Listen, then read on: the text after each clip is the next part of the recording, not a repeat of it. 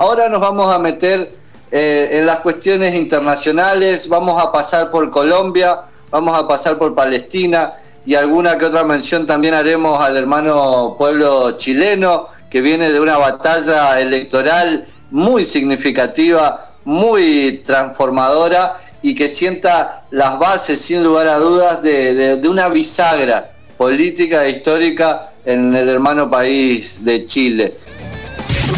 Mis nombres son Rubén Darío, y mis apellidos Pardo Santa María. Soy docente del programa Trabajo Social de la Universidad del Quindío en Colombia. Agradecemos a la Universidad de Entre Ríos de Argentina y a su radio universitaria por el interés genuino y solidario en la situación colombiana. Efectivamente, a partir del pasado 28 de abril, pues se han dado una serie de movilizaciones sociales en el país que han desconcertado a todo el mundo. Yo creo que han sido las mayores movilizaciones en la historia de Colombia. Y cuando digo esto no, no me refiero a que antes no hayamos tenido grandes manifestaciones. Lo digo es porque todo el mundo se está movilizando o en todos los municipios se está movilizando. Esta lamentablemente ha sido respondida con una represión descomunal por parte fundamentalmente de las fuerzas de policía. Hasta ahora hay alrededor de 50 personas asesinadas. Se cuentan más de 500 desaparecidos. Ese es un tema sobre el cual se habla poco y, las cifras son variadas. Algunos hablan de más de 900 desaparecidos. El gobierno habla de una cifra mucho menor. También pues se han presentado situaciones de abuso sexual por parte de agentes del Estado. Se ha registrado el uso de armas que antes no se conocían por parte de, la policía, ¿no? Son unos proyectiles de disparo rápido que pues contienen distintos tipos de gases, bombas aturdidas la mayor parte de las universidades públicas, yo diría todas, están en paro, especialmente por vía de los estudiantes. Y ahora pues el gobierno nacional ha llamado al diálogo. Primero eh, llamó a los partidos políticos y después ahora se está intentando reunir con el Comando Nacional de Paro. Las reivindicaciones son variadas, como variados los sectores que participan en la protesta. Ha sido generada no solo por eh, la reforma tributaria que propuso el gobierno o la reforma a la salud o la reforma pensional, sino por un desencanto general por las condiciones de vida que tienen la mayoría de los colombianos, agravadas entre otras cosas pues por la pandemia. Realmente las escenas de dolor que se han visto en este paro son inimaginables. Hemos llorado por la muerte de amigos y amigas que no conocemos, que han muerto en otras ciudades que no sabíamos que existían, pero que han sido asesinados de la manera más vil. Aquí hay una una suerte de geografía de la esperanza conformada por campesinos, por indígenas, por afrodescendientes, por jóvenes y mujeres organizadas que durante muchos años ha resistido a la guerra y a la violencia. Yo creo que esta, es una sociedad en movimiento, es un país sin piernas pero que camina, como dice la canción, y creo que hay motivos para la esperanza. Fuertísimo el cimbronazo para toda la región, con epicentro en Colombia. La manifestación, digamos, del movimiento de capas tectónicas en un país que constituye nuestra identidad como región, y más si pensamos antes de la balcanización del poder central y colonialista, digamos, pero en la actualidad lo que pasa en Colombia y lo que pasa en Chile nos mueve muchísimo. Estamos hablando de una Colombia que tiene empresas prestadoras de salud, allá se llaman EPS, son empresas prestadoras de salud las que se encargan de garantizar el acceso a la salud. Imagínense cómo está ese, ese tema, ¿no? Firmantes de paz asesinados eh, durante estos últimos años. Esta reforma tributaria que inició en el 2019, cuando Duque asume y que, encontró ahora el punto culmine de la paciencia de un pueblo que, viene arrastrando décadas y décadas de injusticias vamos a, Palestina y, luego volvemos. Y voy a explicar por qué esta vez es distinta de todas, todas las otras veces donde Gaza fue el centro de, ese conflicto. Ya van muchas guerras. Porque esta vez el tema es toda Palestina. Ayer hubo enfrentamientos en más de 200 puntos dentro de la Cisjordania, donde, donde la presencia militar israelí existe sobre territorios palestinos reconocidos por Naciones Unidas como territorios palestinos y no israelíes es el sistema de despojo y de limpieza étnica que usa Israel desde 1948. Te, sacan de tu casa y ponen a colonos eh, que vienen de otros países son judíos y desde hace pocos días, también desde hace una semana, dentro del Estado de Israel hay enfrentamientos todos los días de los palestinos que son ciudadanos israelíes y israelíes. Ahora van a marcar las puertas para saber cuál casas atacar en la noche. Entonces esta vez es diferente vacunaron a la parte israelí y dejaron a los palestinos que ellos no tienen acceso a nada porque la franja de Gaza lleva 15 años bajo asedio, está bloqueado todo el acceso, la frontera está cerrada por Egipto y por Israel. Cisjordania tampoco tienen ellos acceso para comprar la vacuna y es Israel quien es responsable según la ley internacional, porque estos son territorios ocupados y estas son resoluciones de las Naciones Unidas. O sea, no puedes hablar de un país democrático si impide al otro pueblo volver a sus casas, a su tierra y está eh, ejerciendo una fuerza terrible todos los días en la vida diaria de los palestinos. Y yo siempre cuando escucho eso en, en, las noticias internacionales, que ese conflicto entre Hamas e Israel es una, es una narrativa tramposa y está hecha para esconder la verdadera historia. Ahora, en este caso en particular, jamás contestó defendiendo a los palestinos que fueron agredidos que no tienen armas, no tienen derecho a armas, porque en la Cisjordania y dentro de Israel los palestinos no tienen derecho a tener su propio ejército, no tienen soberanía, no tienen aeropuertos, no tienen fábricas, no tienen eh, ni las condiciones básicas de poder defenderse y tienen el derecho de defenderse. ellos son las víctimas. Echarle la culpa a la víctima cuando se defiende es típico de la prensa internacional y típico de los que están en el poder y quieren mantenerse en el poder y, jamás es una de las facciones que han podido armarse y ellos fabrican sus armas localmente. Eh, imagínate un ejército como Israel con la sofisticación más avanzada, tecnológica, militar, y ellos fabrican sus propios misiles y cohetes dentro de la franja de, Gaza. Ellos son los únicos que han podido apoderarse eh, militarmente para defender. Los otros en, Cisjordania y eh, dentro de Israel no pueden defender con ninguna arma porque están los de Cisjordania están bajo ocupación militar directa por Israel.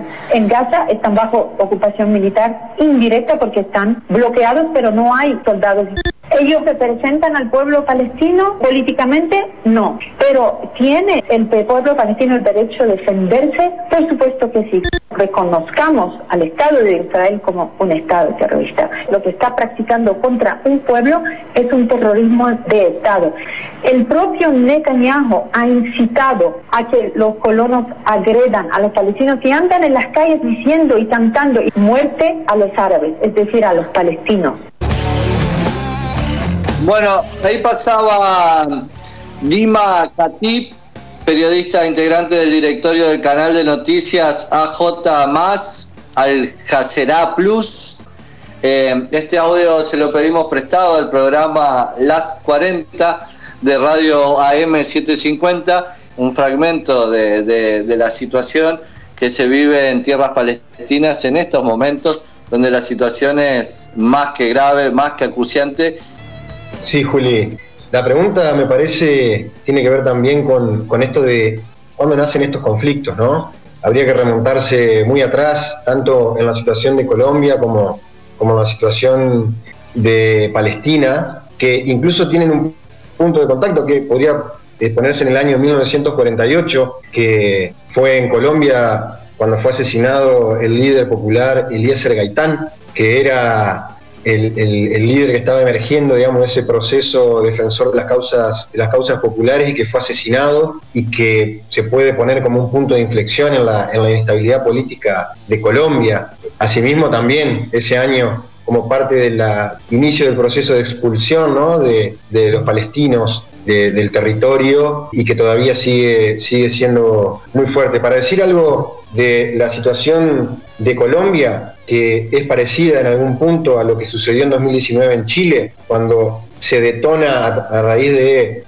la suba de un impuesto o del metro, un proceso que claramente tiene una raíz histórica más profunda, no puede, no puede negarse lo que fue la influencia del Plan Colombia. No sé si ustedes recuerdan esa firma del tratado bilateral entre Clinton y el presidente de Colombia, Andrés Pastrana, que tenía claramente el objetivo de, a través, digamos, de la excusa de la lucha contra el narcotráfico, llenar de bases militares de Colombia eh, con una inversión de 1.300 millones de dólares eh, en, su fase militar y en la ayuda militar, como le decía el proyecto.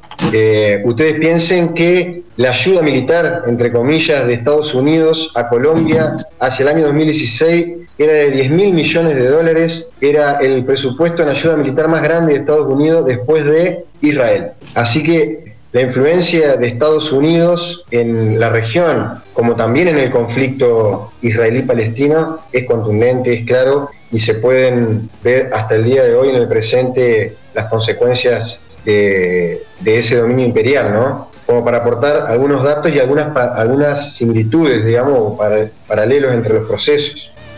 La presencia del país entonces imperialista de Estados Unidos, que cuando uno dice imperialista podría sonar ¿no? un concepto vetusto, viejo, y sin embargo no hay otra definición más cabal para explicar las injerencias de un país eh, sobre otro país en relaciones tan asimétricas y a beneficio de uno solo de esos países, ¿no? Por, por esbozar una rapidísima definición de imperialismo muy de, de lo vulgar, pero la injerencia entonces de Estados Unidos en ambas regiones en la fecha, la casualidad o no de, la fecha del año 48 también, muy significativo. Lo que planteaba Dima Khatib cuando decía que la diferencia hoy es que es un conflicto en toda Palestina, territorio incluso reconocido por Naciones Unidas, a diferencia de, ese, de ese territorio en disputa de la franja de Gaza, eh, y, la, y la trampa mediática no para nada ingenua, viendo el rol de incidencia que tienen las grandes corporaciones mediáticas, de poder instalar el terrorismo del lado de Palestina en, la palabra jamás y la defensa eh, en el Estado de Israel y las fuerzas militares de un Estado, digamos, democrático entre recontra comillas, ¿no? Yo eh, respecto a, los dos temas, digamos, y sumando Chile, no sé si escucharon hoy que Piñera salió como a reconocer la derrota o hacer un pequeño análisis. Y en un recorte muy cortito que escuché, él dice, bueno, los partidos tradicionales tenemos que tomar nota. Y, el comentario que hacía yo pensaba qué caro le salió el aumento del metro, ¿no? Que, que Lemi también hacía comentario de esto, ¿no? Y es en realidad lo que no, lo que ellos piensan que nunca va a pasar, porque es como casi como se enojan siempre lo podemos hacer igual, tipo la idea de la mancha al tigre, ¿no? La, eh, el, gas, el vaso en realidad ya está rebalsado, digo, en cada una de estas dos comunidades, por decir Colombia y Chile, y es probable que sea una transformación en serio, digamos, en Chile, porque básicamente el poder constituyente lo tienen ahora más mujeres eh, y sobre todo mujeres jóvenes y más varones que son de otros partidos que, los que tradicionalmente han acordado, porque también vale decirlo así, eh, para sostener desigualdades muy profundas en un, país tan importante como Chile. Digo, me parece que hay algo ahí para tomar nota en las democracias eh, liberales que tenemos, de que, bueno, en algún momento no se aguanta más y no es tan explicable en términos de la medida concreta. La reforma impositiva en Colombia además había tenido primero la baja del impuesto a los sectores más concentrados y después eh, el efecto de que lo teníamos que pagar los, trabajadores, digo, los, más pobres. Entonces, me parece muy profundo y yo no sé si la periodista era de Al Jazeera, Juli, porque yo no sé cómo se escribe, pero ayer, anoche, volaron un edificio de Al Jazeera en Gaza que tenía 15 pisos bajo la supuesta idea de que allí había mm, había parte de Hamas, porque por supuesto que el chivo expiatorio ya no importa si está o no está, el tema es que puede estar en cualquier lado. Y, además de la fuertísima crímenes de guerra que hoy escuché que un periodista decía que era una exageración, estos son crímenes de guerra lo que está cometiendo Israel, pero además em, no se está hablando con la profundidad, o sí, pero digo, lo traigo acá, del profundo bloqueo en el que vive, en el que vive el pueblo palestino, ¿no? Viven en un hacinamiento, viven con. Los que viven en Gaza, digo, porque este, esto que decía la periodista de que ha sido tal el hartazgo y tal la condición en la que se encuentra y tal la agresividad que ha tenido el, gobierno del Estado de Israel que se está viendo el levantamiento de lo que no pasaba en general. En general no se identificaban con el estado de guerra todos los palestinos que estaban en otros lugares. Y ahora sí, y eso es una derrota para el, para una derrota parcial, seguro, pero para, para el interés eh, sionista y el del Estado de Israel. Entonces digo, hay algo interesante para hacer porque digo, si bien la ONU lo reconoce a Palestina como un Estado, Europa no ha hecho nada, digo, a otra, otros sectores de Medio Oriente solamente le queda como aliado Irán, digo, por ahí cerca. Eh, Egipto también ejerciendo un bloqueo violentísimo sobre el pueblo, sobre el pueblo palestino, y me parece que, que bueno, nada, que esto de ir contra Yacira ya yo creo que incluso desnuda que, van a que van a seguir cometiendo crímenes de guerra. No, no lo ibané muy bien, pero me parece esto, estos son los datos que traía y que Al Jazeera, que es una cadena internacional, que la que escuché yo hoy hablando sobre esto, una representante en América Latina, bueno, que era Esbo, una mujer muy conocida, eh, pienso en esto, en que, en que se, se generan movimientos y que hay lugares en los que pierde la derecha, digo, ¿no? En, estas disputas, en, que hay medidas que ya no se aguantan, digo, en estos dos países de Latinoamérica, pero también que allá ya no ya entienden que no es solo contra Hamas eh, la guerra que arman, sino la sino contra el pueblo palestino y su identidad. Sí, efectivamente, Sofi es eh, la cadena Al Jazeera y la periodista es Dima Kabir y Israel ha bombardeado los edificios, uno de los lugares de las oficinas de Al Jazeera, que la verdad que muestra un poco la crueldad con, con la que se está manejando el Estado de Israel, la necesidad de, Naciones Unidas como otro rol. El otro día cuando Rinesi planteaba que la pandemia de hoy podría ser comparable a la bomba atómica de, de finales de la Segunda Guerra Mundial, uno piensa también en aquellas instituciones de orden eh, supranacional que surgieron como consecuencia de aquel conflicto geopolítico de, de dimensiones globales como fue la Segunda Guerra Mundial. Y, hoy eh, pensamos entonces cuáles son aquellas eh, mismas instituciones que tendrán que reformularse, reinventarse como el mismo Fondo eh, Monetario Internacional, como las mismas Naciones Unidas. Es necesario pensarlo todo de nuevo y encontrar otro, otro modo de, de vivir este, este mundo agobiado por esta pandemia y por conflictos, conflictos tan, de tanta gravedad como la que se vive en Palestina, pero también conflictos hacia adentro de las democracias, así como lo que sucede en Colombia y sucede en Chile. Me parece, me parece importante destacar, ahora volviendo a, a Chile, la situación por la cual los partidos que vienen acordando con las clases dominantes chilenas desde el pinochetismo a la fecha, no tienen la mayoría que esperaban tener en el proceso constituyente. No tienen ese poder de veto que era el que se querían asegurar para poder eh, garantizar el orden injusto de las cosas. Y el desafío entonces se abre y se abre condiciones de posibilidad que eran impensadas y que le dan sentido a la tragedia que, vivió el pueblo chileno en los niveles de represión.